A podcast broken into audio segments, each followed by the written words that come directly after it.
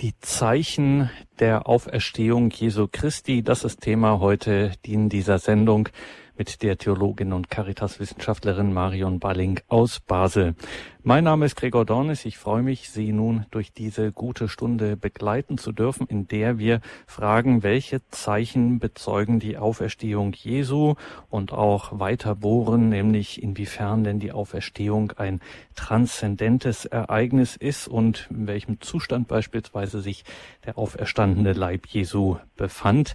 Als wir uns Gedanken machten, eine Sendung zu diesem Thema mal zu machen hier in der Credo-Reihe, konnten wir nicht wissen, dass heute der Würzburger Bischof Hofmann beim Eröffnungspontifikalamt für den Kongress Freude am Glauben eben diese Bezeugung der Auferstehung Jesu zum Thema machte. Er sagte so sinngemäß, die Zukunft hänge von der Annahme der Botschaft von der Auferstehung Jesu ab und er kritisierte, dass da immer so um Ostern herum Beiträge geliefert werden, wo das so ein wenig in Frage gestellt wird. Die alte These nach haben die Jünger sich damals nicht doch so ein bisschen getäuscht.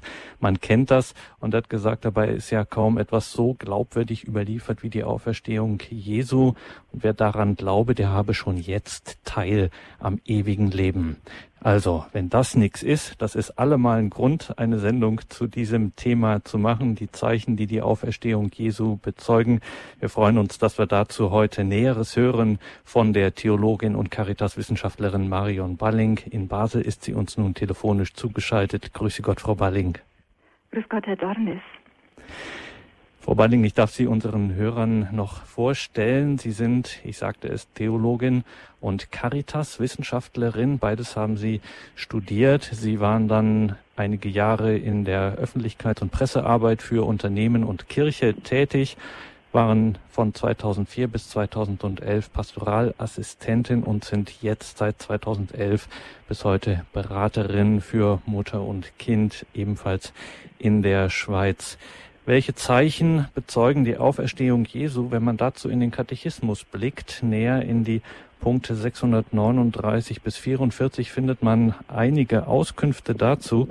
Das Kompendium fasst es wie folgt zusammen. Es schreibt, neben dem entscheidend wichtigen Zeichen des leeren Grabes ist die Auferstehung Jesu von den Frauen bezeugt, die ihm zuerst begegneten und ihn den Aposteln verkündeten.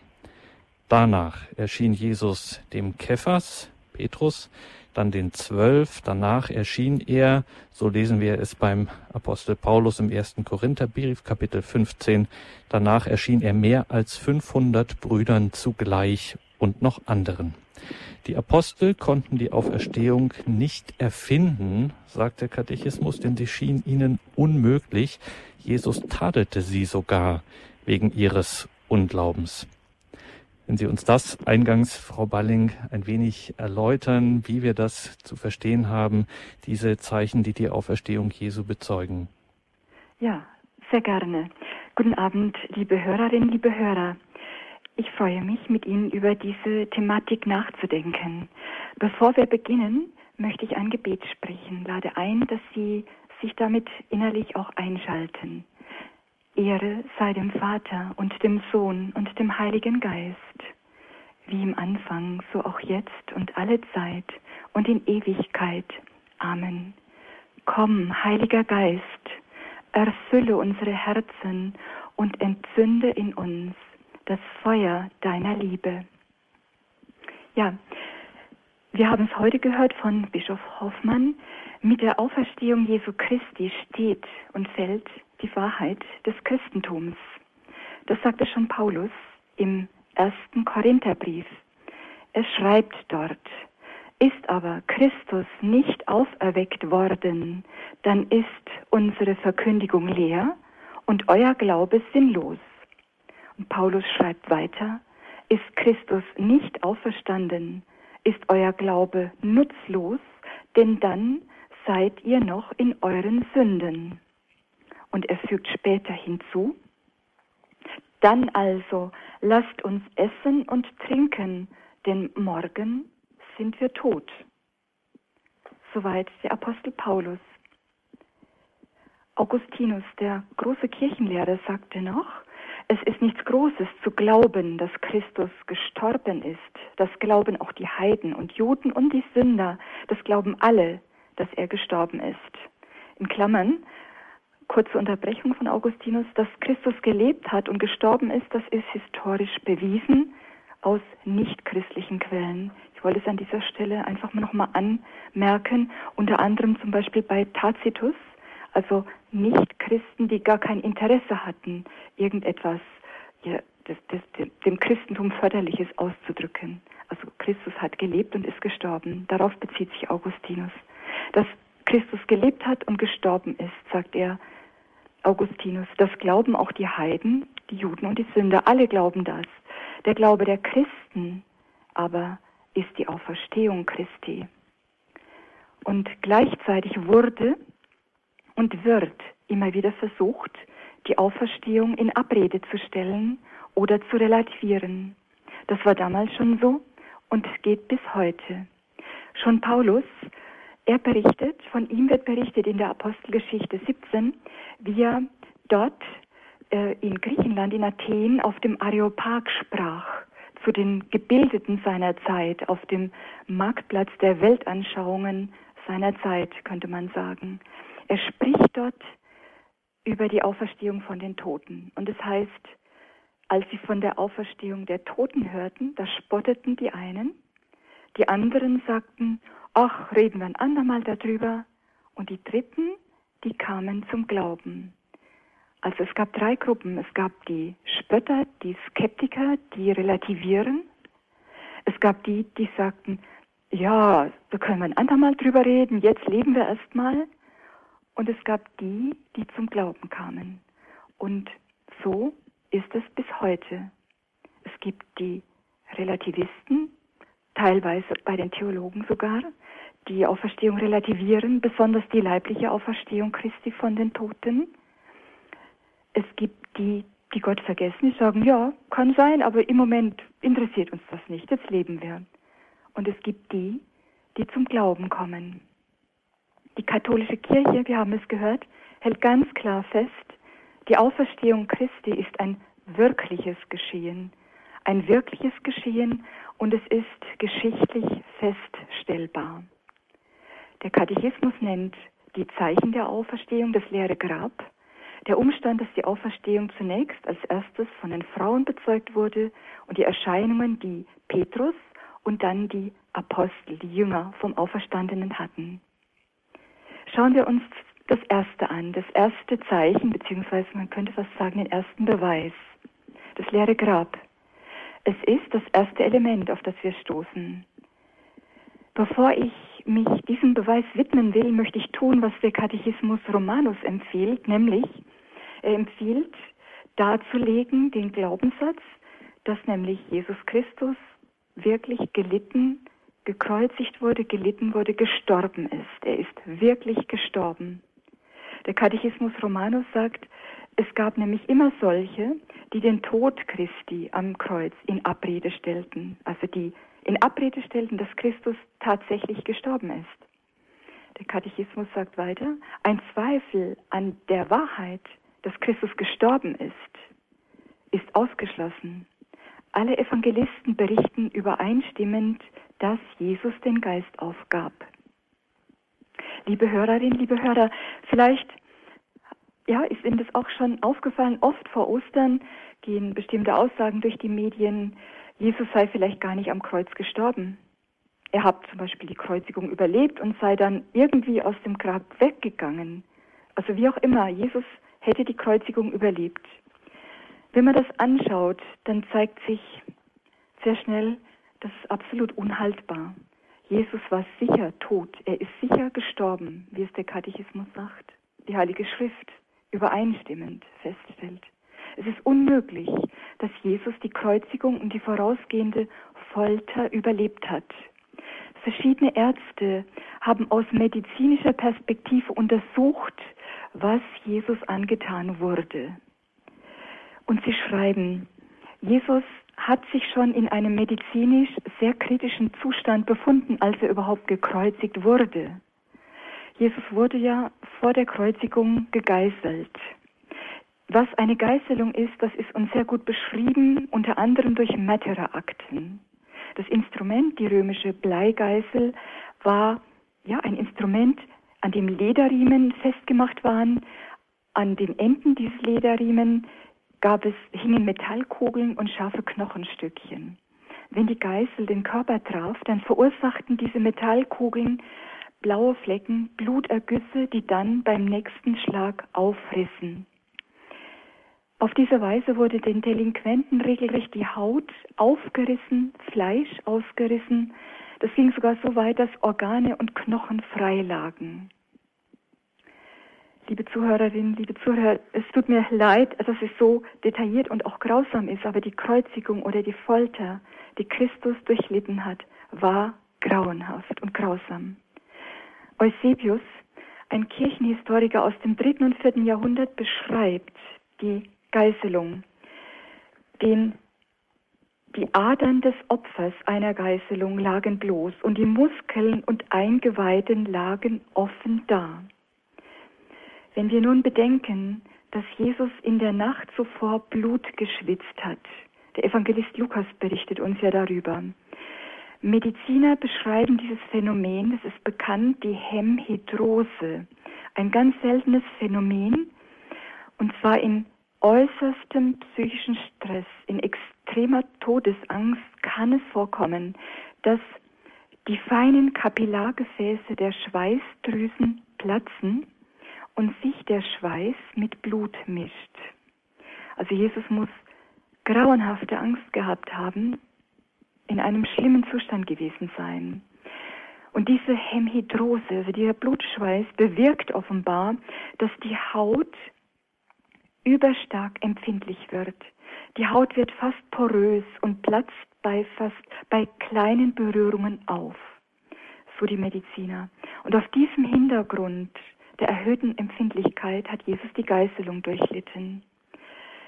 Es wird uns berichtet von der Tradition, dass Jesus auf dem Weg zur Hinrichtungsstätte hat sein Kreuz oder den Kreuzesbalken selbst getragen, mehrfach zusammengebrochen ist unter dem Kreuz. Und die Ärzte beschreiben das, sie sagen, das ist ein hypovolemischer Schock, also das ist ein Kollaps, der auftritt durch den hohen Blutverlust. Sie sagen, es ist kein Zweifel, Jesus befand sich schon bevor ihm die Nägel durch die Hände und Füße geschlagen wurden, in einem kritisch, medizinisch kritischen Zustand. Dann die Kreuzigung, die grausamste Strafe, die man kannte. Also nur, ja, Verbrecher wurden gekreuzigt, nur Sklaven. Römer durften gar nicht gekreuzigt werden. Was geschah dabei? Die Delinquenten wurden angenagelt, durch die Aufhängung, ja, konnten die Delinquenten nicht mehr richtig ausatmen und sie konnten auch nicht mehr richtig einatmen. Es war eine Abstützung für die Füße angebracht, sonst wären sie sofort gestorben. Also wenn man sich vorstellt, ein Mensch ist angenagelt, aufgehängt, um auszuatmen, muss er irgendwo eine Stütze haben. Bei Jesus kam dazu, dass er schon schwer geschwächt war und relativ früh nach drei Stunden, also nach drei schlimmen Stunden gestorben ist. Ein Erstickungstod. Diese Fußstütze ist deshalb auch interessant, weil es heißt ja im Johannesevangelium, dass den Mitgekreuzigten die Gebeine zerschlagen wurden. Das heißt, sie konnten sich nicht mehr auf diese Fußstütze abstützen und sind dann gleich erstickt. Also Jesus war vorher schon tot. Dann wird berichtet im Johannesevangelium von dem Lanzenstich, der zeigte, dass Jesus tot war. Ein Soldat stieß Jesus die Lanze in die Seite, sogleich floss Blut und Wasser heraus. Auch das wurde untersucht. Es ist ein medizinisches Phänomen. Durch die körperlichen Vorgänge haben sich in der Nähe des Herzens und der Lunge ein Erguss, haben sich Ergüsse gebildet, der Perikarderguss und der Pleuraerguss. Wenn jetzt die Lanze von unten her, von unten rechts nach links oben zum Herzen geführt wurde, durchstieß die Lanze offenbar den rechten Lungenflügel und traf dann das Herz. Und dabei wurde, ja, wurde der Erguss eröffnet, es trat Blut und Wasser heraus.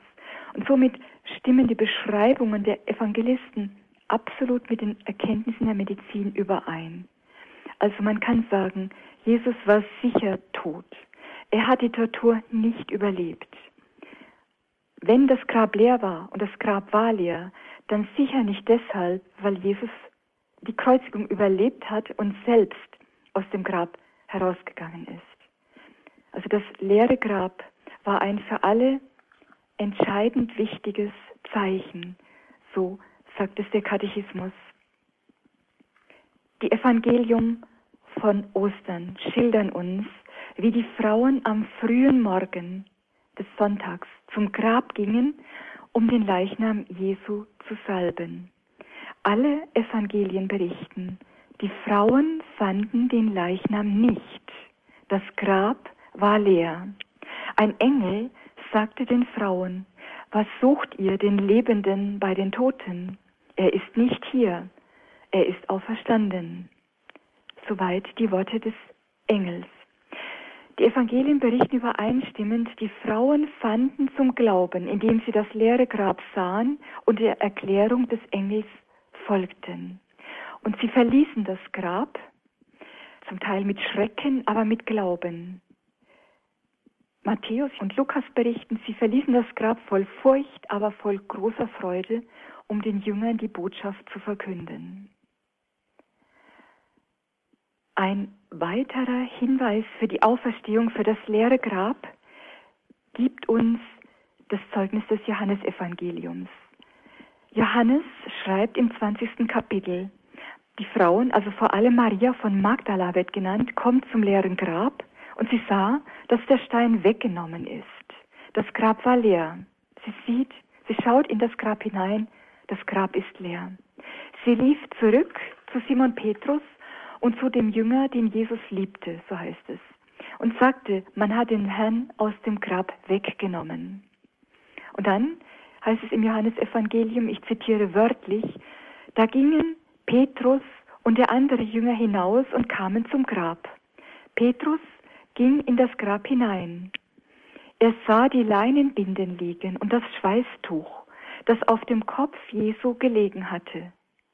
Es lag aber nicht bei den Leinenbinden, sondern zusammengebunden daneben an einer besonderen Stelle. Also Zitat des Evangeliums zu Ende. Also dieser genauen, detaillierten Beschreibung der Leintücher, der des Schweißtuches, in dem Jesus bestattet worden war, folgt dann die Aussage von Johannes, da ging auch der andere Jünger als Johannes hinein in das Grab. Er sah und glaubte. Also Johannes, der Jünger, den Jesus liebte. Johannes war bei der Kreuzigung dabei. Er sah Jesus sterben. Er ging in das Grab hinein und er sah diese Tücher so, dass er glaubte. Sie befanden sich in einem solchen Zustand, dass er keine Zweifel an der Auferstehung hatte. Der Katechismus sagt dazu, Johannes hat am Zustand des leeren Grabes festgestellt, dass das Fehlen des Leichnams Jesu nicht auf die Tat von Menschen zurückgeführt werden konnte. Er konnte auch feststellen, dass Jesus nicht einfach wie Lazarus in ein irdisches Leben zurückgekommen war. Dann ein weiterer Beweis dafür, dass das Grab leer war. Der Evangelist Matthäus beschreibt uns in Kapitel 28, 11 bis 15. Ich zitiere wörtlich Evangelium nach Matthäus. Die hohen Priester und die Ältesten fassten den Beschluss, die Soldaten, die das Grab bewachten, zu bestechen. Sie gaben ihnen viel Geld und sagten, erzählt den Leuten, seine Jünger sind bei Nacht gekommen und haben ihn gestohlen, während wir schliefen. Falls der Statthalter davon hört, werden wir ihn beschwichtigen und dafür sorgen, dass ihr nichts zu befürchten habt. Die Soldaten nahmen das Geld und machten alles so, wie man es ihnen gesagt hat. Deshalb kommt es, dass dieses Gerücht, in Klammern man habe den Leichnam gestohlen, bis heute verbreitet ist. Zitat Matthäus Evangelium Ende. Also Matthäus schildert uns, dass Soldaten bestochen wurden, zu behaupten, der Leichnam sei gestohlen worden. Frage also, wenn das Grab nicht leer war, warum sollten sie so etwas tun?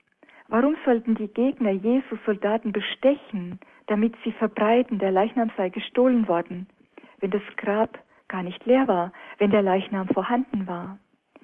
Das heißt also, sogar die Gegner Jesu wussten, sie wussten es, dass das Grab leer war, denn sie hatten ein Problem damit, dass das Grab leer war. Dieses als ja, als weiteren Punkt, als weiteren Beweis, dass das Grab leer war, dass das leere Grab und damit das leere Grab ein sicheres Zeichen, ein Beweis für die Auferstehung Christi ist. Ich sage das deshalb so, weil immer wieder durch die Medien geistert, aber auch zum Teil von Theologen, schwer verständlich, aber von Theologen gesagt wird, es ist unwichtig, ob das Grab leer war oder es möglicherweise gar nicht leer gewesen. Das ist unsinnig. Es gibt andere Exegeten, die festhalten, wie Söding Wilkens, sie stellen fest, das Grab war leer, die Verkündigung der Auferstehung Christi wäre unmöglich gewesen in Jerusalem, wenn es einen Leichnam gegeben hätte. Also wir dürfen sicher annehmen, das Grab war leer. Als ein zweites Zeichen der Auferstehung Jesu nennt der Katechismus die Tatsache, dass die Auferstehung Jesu von den Frauen bezeugt wurde, die dem Auferstandenen zuerst begegneten und es dann den Aposteln verkündeten. Der Katechismus schreibt wörtlich, die ersten, die dem Auferstandenen begegneten, waren Maria von Magdala und die heiligen Frauen, die zum Grabe kamen, um den Leichnam Jesu einzubalsamieren. So waren Frauen selbst für die Apostel die ersten Botinnen der Auferstehung Christi. Zitat aus dem Katechismus Ende. Maria von Magdala, die genannt wird, Maria Magdalena, wird deshalb von einigen Kirchenvätern auch die Apostelin der Apostel genannt. Der Papst Johannes Paul II. hat dies wieder aufgenommen. Und gerade in dem Faktum, dass die Auferstehung zuerst von den Frauen geglaubt wird und dass Frauen dann den Aposteln darüber berichten, gerade in diesem Faktum wird von Historikern ein starker Indiz, ein Beweis für die Wahrheit der Auferstehung gesehen, für die Wahrheit der Auferstehungsberichte. Der Historiker Tide oder der Althistoriker Spieß führen das aus. Wären nämlich die Berichte über die Auferstehung Jesu erfunden worden, dann wären sie schlecht erfunden worden. Und wenn die Berichte über die Auferstehung erfunden worden wären, dann hätten die Erfinder nicht Frauen das Grab leer vorfinden lassen. Also sie hätten die Botschaft nicht durch Frauen verkünden lassen. Sie begründen, Frauen hatten in der damaligen Gesellschaft rein juristisch überhaupt keine Rechtsfähigkeit. Also Frauen galten nichts. Sie hatten keine Rechtsfähigkeit. Sie waren nicht als Zeugen zugelassen. Nicht nur gerichtlich, sondern auch im ganzen öffentlichen Leben. Das Zeugnis von Frauen war kein Zeugnis im öffentlichen Leben. Also wäre die Auferstehung eine Erfindung der Anhänger Jesu gewesen, dann hätten sie die Geschichte ganz schlecht erfunden. Wenn sie sie erfunden hätten, Petrus oder Jakobus oder Johannes das leere Grab entdecken lassen, eine der wichtigen Figuren in der frühen Kirche. Dass man dem, was die Frauen sagten, nicht viel Gewicht gab, das zeigt auch die Reaktion der Apostel. Denn zum Beispiel Lukas im 24, Vers 11 berichtet Lukas, dass die Frauen den Elf und den Jüngern berichtet haben, dass sie das Grab leer gefunden haben und dass Engel ihnen die Auferstehung verkündet hatten. Und dann heißt es im Lukasevangelium, die Apostel hielten das alles für Geschwätz und sie glaubten den Frauen nicht. Also auch die Apostel glaubten zunächst einmal nicht den Frauen. Das dritte Zeichen, das die Auferstehung bezeugt, das der Katechismus nennt, ist dann das Faktum, dass Jesus den Aposteln erschien. Katechismus Nummer 641, dort heißt es, nachdem die Frauen den Aposteln berichtet hatten, erschien Jesus den Aposteln. Zuerst dem Petrus und dann den Zwölfen. Der Katechismus bezieht sich damit auf Paulus, auf den Brief an die Gemeinde von Korinth. Ich zitiere aus diesem Brief, 1. Korintherbrief, Kapitel 15, Vers 3 folgende. Denn vor allem habe ich euch überliefert, was auch ich empfangen habe. Christus ist für unsere Sünden gestorben, gemäß der Schrift, und ist begraben worden. Er ist am dritten Tag auferweckt worden, gemäß der Schrift, und erschien dem Kephas, dann den Zwölfen. Danach erschien er mehr als 500 Brüdern zugleich. Die meisten von ihnen sind noch am Leben. Einige sind entschlafen. Danach erschien er dem Jakobus, dann allen Aposteln. Als letzten von allen erschien er auch mir, dem Unerwarteten, der Missgeburt. Denn ich bin der geringste von den Aposteln. Ich bin nicht wert, Apostel genannt zu werden, weil ich die Kirche Gottes verfolgt habe. Zitat aus dem Korintherbrief Ende. Liebe Hörerinnen, liebe Hörer, wir sehen, Paulus schreibt sehr ehrlich und auch sehr selbstkritisch. Der, dieser Brief an die Korinther ist ein frühes Zeugnis. Er wurde geschrieben, so wird vermutet, um das Jahr 50 bzw. 52. Das heißt, es waren knapp 20 Jahre vergangen nach der Auferstehung. Und wir sehen und wir hören, Paulus stützt sich schon auf eine Überlieferung. Er schreibt ja, ich überliefere euch, was auch ich empfangen habe.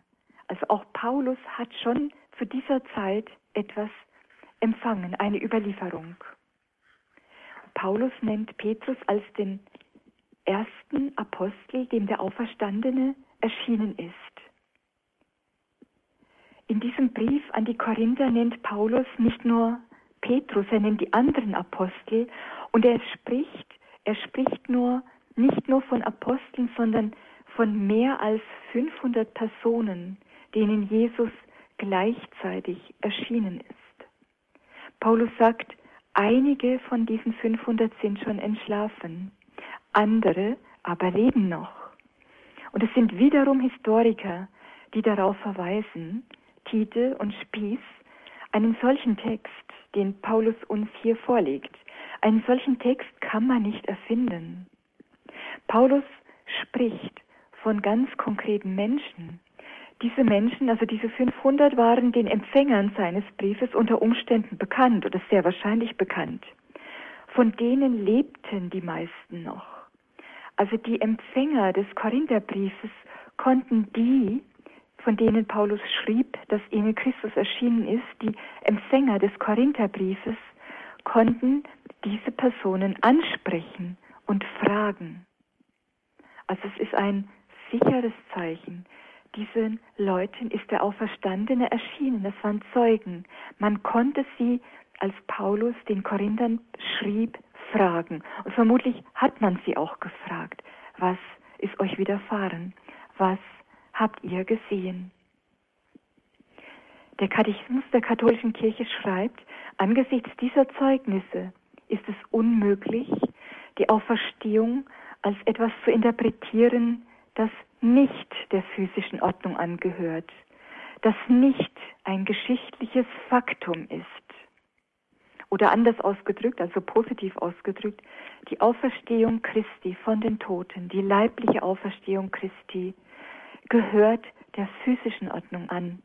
Sie ist ein geschichtliches Faktum. Der Glaube der Jünger musste ja durchaus harte Prüfungen durchstehen. Er musste das Leiden und den Kreuzestod ihres Meisters durchleben, erleben, so wie er es vorausgesagt hat. Und die Jünger waren durch die Passion so erschüttert, dass sie der Nachricht von der Auferstehung nicht sofort Glauben schenkten. Wir haben es ja gehört. Die Jünger hielten zum Beispiel die Nachricht der Frauen zunächst für Geschwätz. Also auch die Jünger waren zunächst Skeptiker.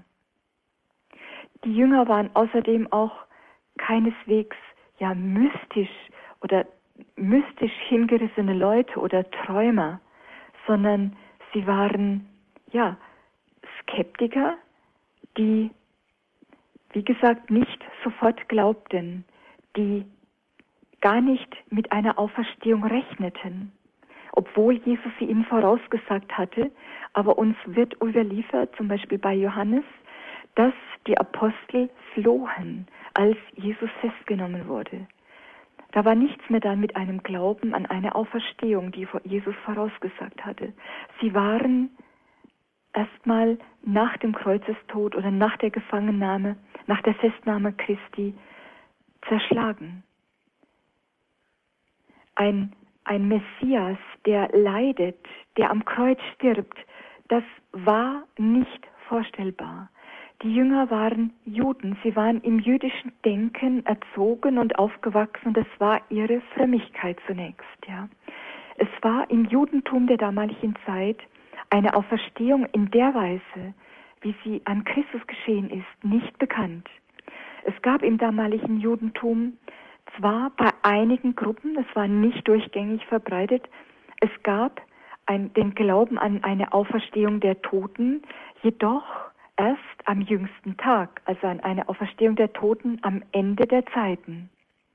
Also die Jünger waren an eine Auferstehung, wie sie in Jesus widerfahren ist, überhaupt nicht vorbereitet. Es war für sie etwas Unerwartetes, wie die Evangelien zeigen.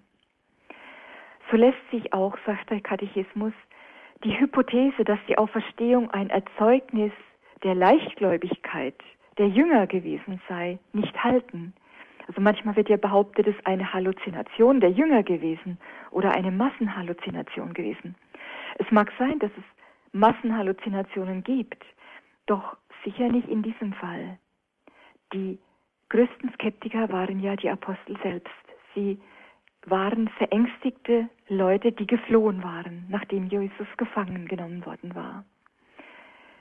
Es muss also etwas geschehen sein, dass aus den verängstigten, ja, feigen, feige geflohenen Jünger dann Zeugen der Auferstehung wurden, die sich, wie die Apostelgeschichte schildert, öffentlich dann zu Jesus Christus bekannt hatten, vor den ja, öffentlichen Personen vor dem Hohen Rat, also vor den Verantwortlichen ihrer Zeit und ihrer Religion. Die Jünger kommen alle gewaltsam um. Sie erleiden alle das Martyrium.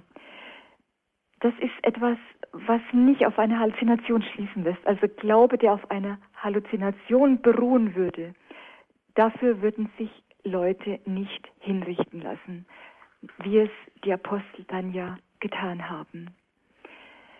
Lapide, Pinchas Lapide, es ist ein jüdischer Neutestamentler, also ein Jude. Es ist kein Christ, ein Forscher, der das Neue Testament untersucht mit den Methoden der Historie. Also ein Kenner des Judentums, er ist selbst Jude. Und Lapide sagt, wenn die zerschlagene und zermürbte Jüngerschaft sich lediglich aufgrund von Autosuggestion oder Selbstbetrug in eine siegreiche Glaubensbewegung verwandeln konnte, dann wäre das ein größeres Wunder als die Auferstehung selbst. Also wenn die Verwandlung, die man an den Jüngern feststellen kann, ja, aus der zermürbten und zerschlagenen Jüngerschaft hin zu einer siegreichen Glaubensbewegung, wenn das nur auf Autosuggestion oder Halluzination beruhen würde, dann wäre das ein größeres Wunder als die Auferstehung. Und die bereits zitierten Historiker Tide und Jürgen Spieß aus Marburg stimmen überein. Ohne ein leeres Grab und ohne ein nicht erklärbares, ein übernatürliches Geschehen hätte sich der Glaube an die Auferstehung nicht durchsetzen können. Zusammenfassend können wir also sagen, die Zeichen der Auferstehung sind sicher. Das leere Grab, der Umstand, dass Frauen die Ersten sind, die die Auferstehung bezeugen und dies dann den Aposteln mitteilen. Die Erscheinungen, von denen Paulus im Korintherbrief berichtet, ja, von, er spricht von 500, die noch leben. Die meisten von ihnen leben noch. Also sie konnte man befragen.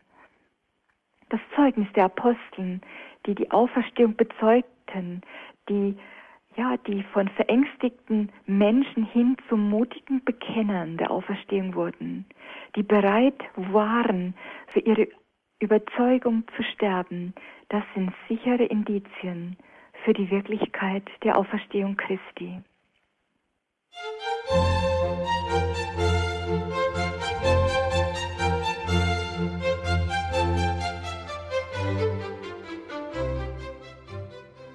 Zeichen der Auferstehung Jesu, die Auferstehung Jesu, ihre Historizität, die Zeugnisse dafür, das beschäftigt uns in dieser Sendung hier bei Radio Horeb und Radio Maria. Wir sind verbunden mit Marion Balling, Theologin und Caritas-Wissenschaftlerin aus Basel.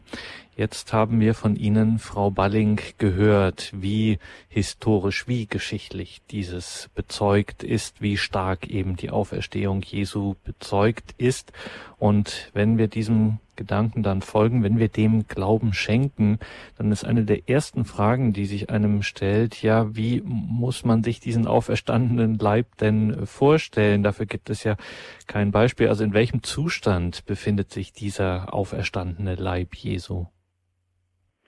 Ja, der Katechismus sagt, die Auferstehung Christi war nicht eine Rückkehr in das irdische Leben. Sein auferstandener Leib ist derselbe, der gekreuzigt worden ist und trägt die Spuren seines Leidens. Doch er hat bereits Anteil am göttlichen Leben und besitzt die Eigenschaften eines verherrlichten Leibes.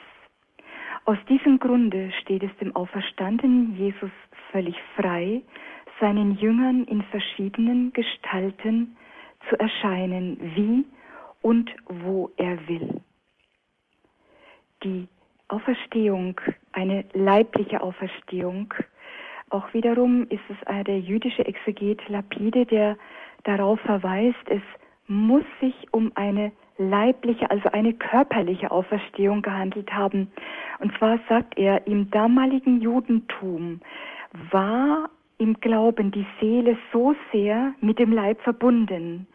Eine rein geistige Auferstehung oder eine Auferstehung nur ins Bewusstsein hinein, in das Wahrnehmungsvermögen der Jünger hinein, hätte nicht die Kraft gehabt, sich im Jerusalem damals, nicht die Kraft gehabt, sich bei den Aposteln durchzusetzen, im Judentum durchzusetzen.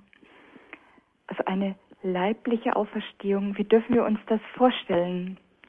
Und in welchem Zustand, wie dürfen wir uns den auferstandenen Leib vorstellen? Der Katechismus sagt, während Christus im Grabe lag, blieb seine göttliche Person weiterhin mit seiner Seele und auch mit seinem Leibe vereint obwohl diese durch den Tod voneinander getrennt worden waren. Der Tod trennt ja Seele und Leib. Darum hat der Leib des toten Christus die Verwesung nicht gesehen, also weil die göttliche, die Gottheit Jesu Christi mit dem Leib des toten Christus, mit dem Leib in Verbindung geblieben ist, deshalb ist der tote Leib Christi nicht verwest. Dies ist vorausgesagt worden, mein Leib wird in sicherer Hoffnung ruhen, und du gibst mich nicht der Unterwelt preis, noch lässt du deinen Heiligen die Verwesung schauen. Das wird in der Apostelgeschichte zitiert, Kapitel 2, und ist eine Wiederholung von Psalm 16. Dieses Zitat aus Psalm 16 war ein Vorausbild schon auf Christus, auf Christi Leib, der die Verwesung nicht schauen sollte. Schon die Kirchenväter haben das so verstanden. Während der Leib Christi im Grab ruhte, ist Christus aber in seiner Seele, die auch mit der göttlichen Person verbunden blieb, in das Reich des Todes hinabgestiegen.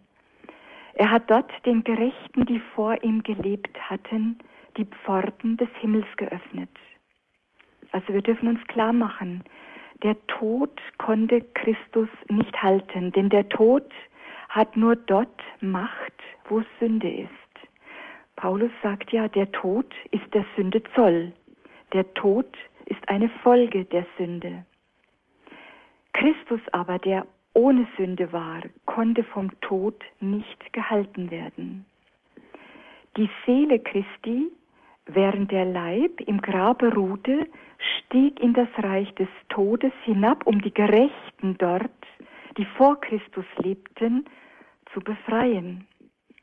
Wir haben ein schönes Zeugnis von Kyrill von Jerusalem, ein Kirchenvater aus dem vierten Jahrhundert, in, aus einer Kassamstagspredigt. Man kann das nachlesen in der Bibliothek der Kirchenväter. Kyrill von Jerusalem schildert uns, der Tod erschrak, als er sah, wie ein Fremder in die Unterwelt kam, ohne von den Ketten des Todes gefesselt zu werden. Warum, ihr Torhüter der Unterwelt, seid ihr beim Anblick dieses Fremden erschrocken? Der Tod floh und hat durch seine Furcht die Furchtsamkeit verraten, und erlöst wurden alle Gerechten, die der Tod verschlungen hatte. Tod, wo ist dein Sieg? Unterwelt, wo ist dein Stachel? Der Tod konnte Christus nicht halten. Und die Gottheit Christi, die göttliche Person, die mit dem im Grab liegenden Leib vereint blieb, die göttliche Person hat auch den toten Leib erweckt. Kraft der Einheit der göttlichen Natur, die in beiden Wesensteilen, also in Leib und Seele, zugegen blieb, vereinigten sich Leib und Seele aufs Neue. So kommt der Tod durch die Trennung des menschlichen Gefüges zustande, die Auferstehung aber durch die Vereinigung der beiden getrennten Teile. So schreibt Gregor von Nyssa. Also die göttliche Person Christi hat seinen Leib erweckt. Der Leib, mit dem Christus erschien, ist kein natürlicher Leib mehr. Er ist zwar leiblich auferstanden, aber es ist ein verklärter Leib. Wie also dürfen wir uns das vorstellen? Wie ist der Zustand des verklärten Leibes? Der auferstandene Jesus lässt sich in seinem verklärten Leib berühren. Er ist sogar mit den Aposteln. Christus fordert sie auf, festzustellen, dass er kein Gespenst ist. Und er zeigt ihnen, dass der auferstandene Leib, der vor ihnen steht, wirklich der gleiche ist, der gequält und der gekreuzigt worden ist, weil er auch die Spuren des Leidens trägt. Er trägt die Wunden. Ich will aus dem Lukas-Evangelium vorlesen, Kapitel 24, Vers 40. Der Auferstandene erscheint den Aposteln, die in Jerusalem versammelt ist. Dort heißt es, Lukas 24, 40. Er trat in ihre Mitte und sagte zu ihnen, der Friede sei mit euch. Sie erschraken und hatten große Angst, denn sie meinten, einen Geist zu sehen. Da sagte er zu ihnen, was lasst ihr in eurem Herzen solche Zweifel aufkommen? Seht meine Hände und meine Füße an. Ich bin es selbst. Fasst mich doch an und begreift. Kein Geist hat Fleisch und Knochen, wie ihr es bei mir seht. Bei diesen Worten zeigte er ihnen seine Hände und Füße. Sie staunten konnten es aber vor Freude immer noch nicht glauben. Da sagte er zu ihnen, Habt ihr etwas zu essen hier? Sie gaben ihm ein Stück gebratenen Fisch. Er nahm es auf, er nahm es und aß es vor ihren Augen. Soweit das Lukasevangelium. Wir entnehmen also dem, der Auferstandene hat einen verklärten Leib und dieser verklärte Leib geht durch verschlossene Türen. Er tritt in ihre Mitte, obwohl sich die Jünger, wie es im Johannesevangelium heißt, aus Furcht vor den Juden eingeschlossen hatten. Also er tritt durch die verschlossenen Türen. Der verklärte Leib trägt die Wunden, die ihm zugefügt wurden. Aber er ist kein Geist. Er lässt sich berühren und er, um zu beweisen, dass er kein Geist ist, ist er vor ihren Augen. Er ist etwas. Kein Geist kann etwas essen. Wir hören im Johannesevangelium mehrfach, die Jünger hatten sich verschlossen und Jesus trat in, die Jünger hatten sich eingeschlossen und Jesus trat in ihre Mitte. Also er kam nicht durch die Tür, sondern er kam einfach so. Der begrüßte sie, der Friede sei mit euch. Er sagte dann zum Beispiel dem Thomas, streck deine Finger aus, hier sind meine Hände. Streck deine Hand aus und leg sie in meine Seite. Sei nicht mehr ungläubig, sondern gläubig. Also dieser Auferstehungsleib ist ein echter Leib und ein wirklicher Leib. Er hat die, ja, die Merkmale, die der natürliche Leib Christi hatte, also der Leib, in dem Jesus gestorben ist, dieser geschundene, gefolterte, verletzte Leib. Also der auferstandene Leib hat noch die Wunden, aber hat zugleich die neuen Eigenschaften des verherrlichten Leibes. Er ist nicht mehr an Raum und Zeit gebunden. Er kann nach Belieben dort sein, wo er will. Er begegnet zum Beispiel den Jüngern, die nach Emmaus unterwegs sind, und er begegnet ihnen in einer Weise, dass sie ihn nicht erkennen. Also die Menschennatur Christi konnte letztlich nicht mehr auf der Erde zurückgehalten werden. Sie gehört jetzt dem göttlichen Bereich des Vaters an. Und aus diesem Grund steht es dem Auferstandenen frei, so zu erscheinen, wie er will. So der Katechismus der katholischen Kirche. Jesus erscheint nach dem Johannesevangelium Maria von Magdala und sie glaubt, es wäre der Gärtner. Erscheint ja Maria von Magdala, Maria ist am Grab und weint. Da kommt Jesus auf sie zu, Maria erkennt ihn nicht. Sie sagt, sie denkt, es ist der Gärtner und sie sagt, wenn du den Leichnam weggenommen hast, dann zeig ihn mir. Denn sie sieht ihn und denkt, er ist der Gärtner. Also dieser auferstandene Leib ist, ja, eigenartig. Er ist einerseits, hat er die natürlichen Merkmale, aber andererseits gehört er schon auch der übernatürlichen Welt an. Die Jünger erkennen ihn dann, er lässt sich erkennen und Christus erscheint ihnen auch, damit ihr Glaube geweckt werden soll. Er zeigt ihnen die natürlichen Merkmale und gleichzeitig aber auch zeigt er ihnen, dass er bereits einer anderen Ordnung angehört. Die Auferstehung Jesu war nicht eine Rückkehr in das irdische Leben, sagt der Katechismus der katholischen Kirche unter Nummer 646. Also es war nicht eine Rückkehr in das irdische Leben, wie es bei der Auferweckung der Fall war, die Jesus gewirkt hat. Also Jesus hat ja einige Tote erweckt, zum Beispiel die Tochter des Jairus oder den Jüngling von Nain oder Lazarus. Der Katechismus sagt, diese Taten waren wunderbare Ereignisse, aber die Menschen, an denen das Wunder geschehen war, kehrten durch die Macht Jesu in das gewöhnliche Leben zurück, in das irdische Leben. Zu bestimmter Zeit mussten sie aufs Neue sterben. Die Auferstehung Jesu Christi ist wesentlich etwas anderes. Er geht in einen auferweckten Leib, in ein anderes Leben über, in ein übernatürliches Leben, das jenseits von Raum und Zeit ist. Der Leib Christi wird also bei seiner Auferstehung von der Macht des Heiligen Geistes erfüllt.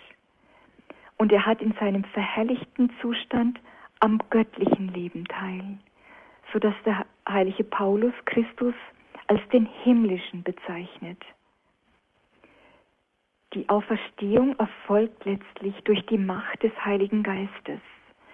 Paulus beschreibt das auch im Römerbrief, im Kapitel 8, in dem er schreibt, wenn der Geist dessen, der in euch wohnt, der Geist, der Jesus von den Toten auferweckt hat, dann wird der Geist, der Jesus Christus von den Toten auferweckt hat, auch euren Leib lebendig machen durch den Geist, der in euch wohnt.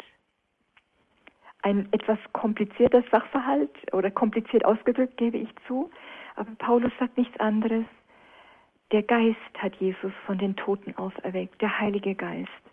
Und wenn dieser Heilige Geist in uns wohnt, dann wird Christus auch unseren sterblichen Leib einst von den Toten auferwecken.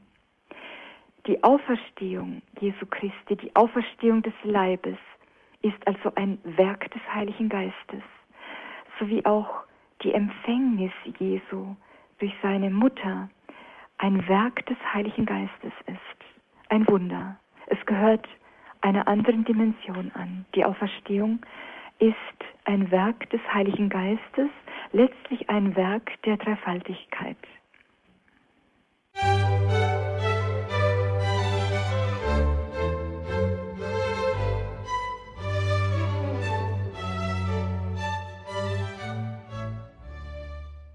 Wir sind in der Credo-Sendung heute hier bei Radio Horeb und Radio Maria verbunden mit Marion Walling, der Theologin und Caritas-Wissenschaftlerin aus Basel, sprechen über die Auferstehung Jesu und Sie haben es jetzt schon ein wenig anklingen lassen, Frau Balling. Es ist hier, wir haben es hier mit einem Ereignis zu tun, mit der Auferstehung.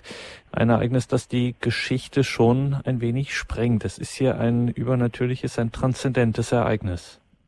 Ja, das sagt, wie gesagt, der Katechismus der Kirche, es ist einerseits geschichtlich feststellbar, aber es ist auch ein Ereignis, was über das hinausgeht. Die Auferstehung lässt sich geschichtlich feststellen und gehört mit Sicherheit der physischen Ordnung an, aber sie zeigt auf eine andere Wirklichkeit. Jesus Christus ist in ein anderes Leben auferstanden. Insofern ist sie schon ein übernatürliches Ereignis. Es geht dabei um einen Bereich von Wirklichkeit, der über die rein natürliche Ordnung hinausgeht. Und das ist eine Wirklichkeit, diese Wirklichkeit, die lässt sich auch nicht mehr allein mit unserer Vernunft erreichen, mit der natürlichen Vernunft. Diese Wirklichkeit lässt sich durch den Glauben erreichen, durch die Offenbarung durch die Gott selbst uns Kunde gibt, durch den Glauben. Der Glaube ist ja eine der drei göttlichen Tugenden, die uns bei der Taufe geschenkt wurden und die unserem Erkenntnisvermögen eingegossen ist. Der Glaube, der Glaube der Kirche ist sicher, denn er stammt von Gott. Das schreibt der Hebräerbrief. Gott, der die Wahrheit ist, kann uns nicht tauschen. Dieser Glaube hebelt unsere Vernunft nicht aus. Also die Auferstehung, haben wir gesagt, lässt sich ja natürlich feststellen, mit den Mitteln der Vernunft, mit den Mitteln der Geschichtswissenschaft zum Beispiel, ja. Also der Glaube hebelt unsere Vernunft nicht aus, er setzt sie nicht außer Kraft, aber er übersteigt unsere Vernunft. Es ist allgemein ein Prinzip in der katholischen Kirche. Es gibt vernünftige Gründe für unseren Glauben. Also super rationem sed non contra. Der Glaube übersteigt unsere Vernunft, aber er widerspricht nicht unserer Vernunft. Ganz im Gegenteil. Der Glaube der Kirche, der Glaube, wie er uns durch die Kirche überliefert ist, er erweitert unser Erkenntnisvermögen regelrecht. Er veredelt unser Erkenntnisvermögen. Und so ist es wie Anselm von Canterbury, dessen Gedenktag wir gestern feiern durften wie er sagt, credo und intelligam. Ich glaube, damit ich erkenne. Ich glaube, also damit ich die ganze Wirklichkeit erkenne. Ich glaube, damit ich die ganze Wahrheit erkenne. So ist es eben mit der Auferstehung. Sie ist einerseits ein Ereignis, was sich geschichtlich festmachen lässt, was aber über die rein kausale Wirklichkeit hinausgeht. Ein Denken, das nur an einer rein kausalen Wirklichkeit festhält, also wie es oft vorherrscht in der Wissenschaft, wie es zum Teil auch in die Theologie eingedrungen ist. Ein solches Denken hat keinen Platz für Wunder. Es braucht den Glauben, um eine Bereitschaft anzunehmen, was uns überliefert ist, mit der Wirklichkeit der Auferstehung. Credo und Intelligam, ich glaube, damit ich erkenne, damit ich die ganze Wirklichkeit erkenne. Also die Wirklichkeit, die über die rein kausal erklärbare Wirklichkeit hinausgeht. Ich danke Ihnen, liebe Hörerinnen und Hörer, für Ihr Interesse. Ich wünsche uns noch eine gesegnete Osterzeit und dass wir das, was uns durch Sterben und Auferstehung Jesu Christi geschenkt worden ist, immer tiefer erfassen. Ich danke Ihnen.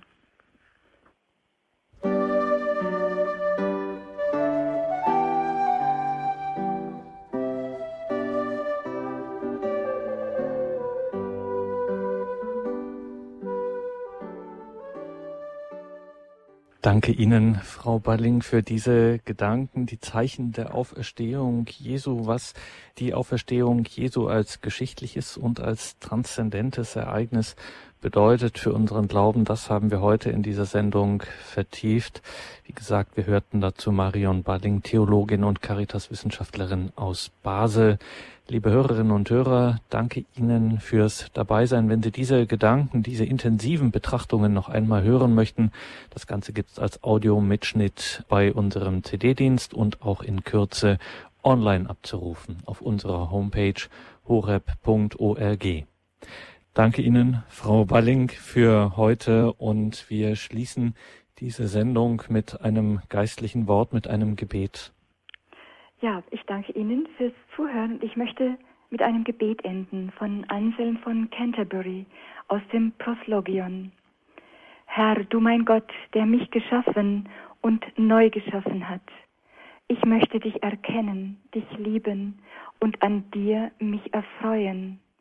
Wenn ich es in diesem Leben nicht ganz erreichen kann, so lass mich täglich fortschreiten, bis jenes Ganze kommt in dieser Welt möge deine Erkenntnis in mir wachsen, um dort in der anderen Welt vollendet zu werden. Hier nehme ich meine Liebe zu dir, nehme meine Liebe zu dir zu, um dort vollkommen zu werden. Hier sei meine Freude groß, in der Hoffnung, dort dann in der Wirklichkeit unbegrenzt.